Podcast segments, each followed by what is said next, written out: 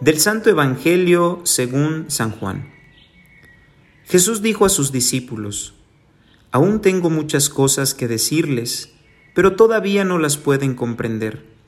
Pero cuando venga el Espíritu de la verdad, Él los irá guiando hasta la verdad plena, porque no hablará por su cuenta, sino que dirá lo que haya oído y les anunciará las cosas que van a suceder.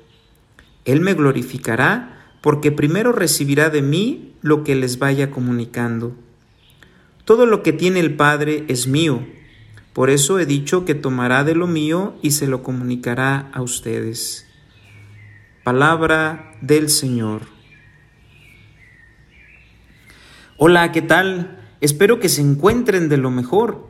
Los saludo con muchísimo gusto. Soy su amigo el Padre Chava y para mí es un placer el poder participar en este podcast Jesús para millennials y no tan millennials, porque sin duda alguna que esta es una oportunidad en la que podemos experimentar en nuestra vida cotidiana la presencia de Dios.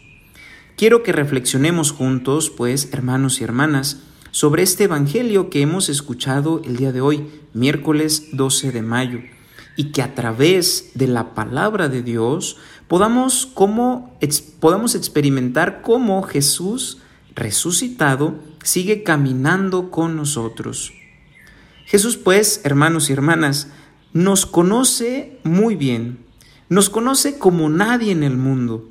Él bien sabe que hay muchas cosas que no logramos comprender. En nuestra vida cotidiana nos vamos topando con circunstancias, o también con experiencias, incluso con personas que nos pueden hacer hasta dudar de nuestra fe. ¿Y por qué pasa esto? ¿Por qué sucede? Sin duda alguna, porque no somos capaces de contemplar nuestra vida a la luz del Espíritu.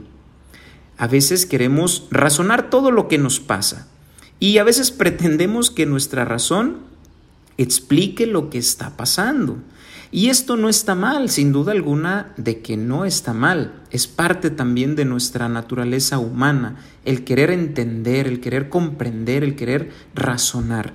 Lo malo es que queramos que todo dependa exclusivamente de la razón, dejando fuera del partido al espíritu.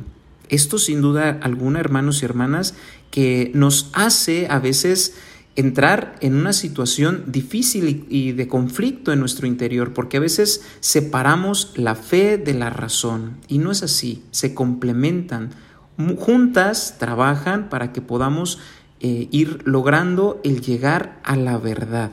Es el Espíritu de Dios, el Espíritu de la verdad el que nos irá ayudando. Entonces, por eso, hermanos y hermanas, es el Espíritu el que nos va a ir guiando hacia esta verdad plena y por eso hay que abrirnos al Espíritu.